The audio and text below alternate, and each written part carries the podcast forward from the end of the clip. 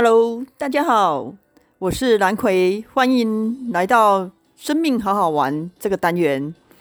我今天想要分享一下有关，就是我上个礼拜就是呃遇到一个就是 U bike 就是余额不足的事件。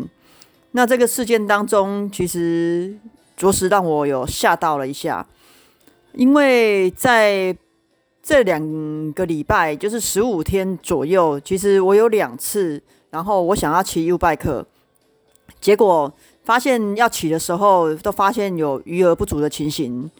那第一次因为赶时间，然后我也赶快去 Seven Eleven 去做加值一百块的动作。那后来发现就是，哎，奇怪，我后来回去刷还是刷不过。那我就赶时间，我就后来选择就是用别的方式去到达我要去的地方，我就没有想太多。那结果呢？过了一个礼拜之后呢，我就发现蛮奇怪的，就是。因为在这当中，我的悠游卡，我其实是同时我还是可以坐公车，然后我还是可以搭捷运，唯独 U Bike 是一一直就是余额不足的现象。后来就是前几天，我又发现，就是我又需要 U Bike 的时候，我就去要租租借 U Bike，就又发现就是又余额不足。那我就觉得蛮奇怪的，因为我的悠游卡里面其实还有四百多块啊，这种情形我就不知道怎么回事，所以我就也是又赶着到下一个地方，我就改成用走路的方式，然后去搭车。那我也没有把这件事情放在心上，想说可能是 U Bike 就是那个晶片卡那个部分有问题，等我有时间再去处理。结果。有一天晚上，就是我表妹她来我家吃饭，那我们就聊到这个部分。她跟我提醒说，她之前有发生过，就是呃，因为她借车然后还车的时候，因为没有刷卡过，然后他也不知道，所以因为这样就被扣了六百多块。所以他后来补缴了六百多块，他才有办法再租借。然后我当时我的内心真的就是出现一个，就是跳了一拍，这样哇！那如果依照这种情形，我从我十五天来可能已经上千块了。然后因为这个已经是两个礼拜前的事情了，我就心有点紧张了。所以在他离开我家以后，我就上网呃查了一下。这件事情怎么处理？那在这当中，就是嗯，Ubike 客店店就是网络上查的 Ubike 客服中心呐，呃，其实真的让我吓到。就是我那个晚上十点多，其实我就它里面写的就是我可以，如果是台北市民的话，是拨一九九九市民专线嘛。但是如果不是新台北市的市民，其实是拨零二二七二零八八八九，或者零二八九七八五五一一这个号码。那那个晚上我就拨了市话的付费专线，结果我拨了连续拨了四通，那前面两通其实就是呃。会让我选择说，哎，错误的方式是什么？那我选都是选六，因为余额不足，数字都是六。结果数字六，他都跟我讲说，这就是余额不足，叫我要去缴费这样。那我觉得不太对，所以后来我后面的两通，我就是想办法去转到就是客服人员，然后，但是因为我不知道是因为太晚了还是怎么样，我就转客服人员，到后来都被挂掉。就是不知不觉就等等等等，到后来就电话就挂掉了。那我觉得我内心那时候当时是真的非常的紧张。后来想想，已经电话我已经打到差不多十一点多了，我觉得已经一直在等，一直在等。其实发现这样也不是办法，所以我就回家了。我不就是嗯，不是回家了，就是准备睡觉了，这样准备洗澡睡觉，就想说这件事情隔天再处理。那因为我隔天其实一整天一整天，其实我是有从早上一开始一直到下午一整天都有自媒体的课程，然后中间也没什么机会，就是去处理这件事情。那我本来啊预计，其实我本来预计就是上课中午的休息吃饭时间啊，然后就是简单吃，然后我就从台，因为我上课地点在台北车站，那想说中间简单吃有一个小时的时间，我可以从台北车站，然后去赶到呃我之前可能最后一次停车的地方，在市政府，然后去看一下，诶，到底是什么情形？是我没有还车吗？还是怎么样？因为其实两个礼拜前的记忆其实已经都忘光了，所以我本来想到这最后一次就是骑车的地方去看一下，我脚踏车是没有还，还是说呃没有还好这样？结果结果那过程就发现我中午下课的时间就呃真的有点赶，因为晚。讲师其实有点晚下课，所以后来只剩五十分钟的时间。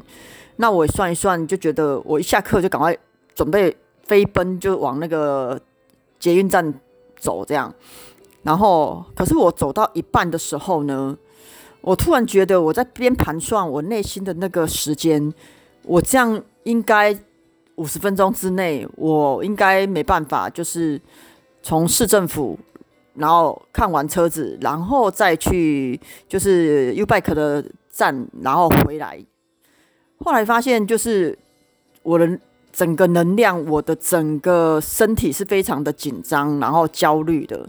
我发现这样不对，我突然发现不对了，因为我最近在带那个读书会，其实也在讲就是自我暗示跟念力设定这件事情，然后我就。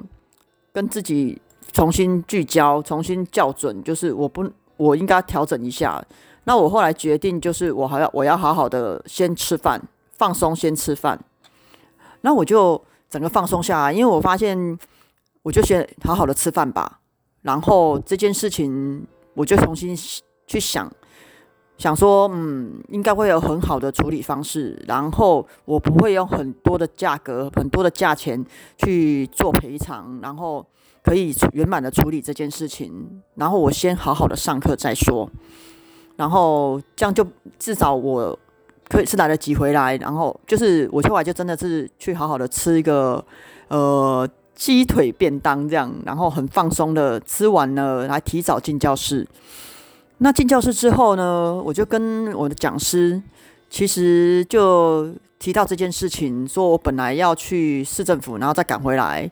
那我发现时间真的来不及，所以我后来选择就想说，那今天下课后我再去处理。结果呢，这时候就是我讲师，他都说，诶，这个情形他前阵子有看朋友在网络上有提过，所以他说叫我打电话再问问看。那我我就跟他讲昨天的情形。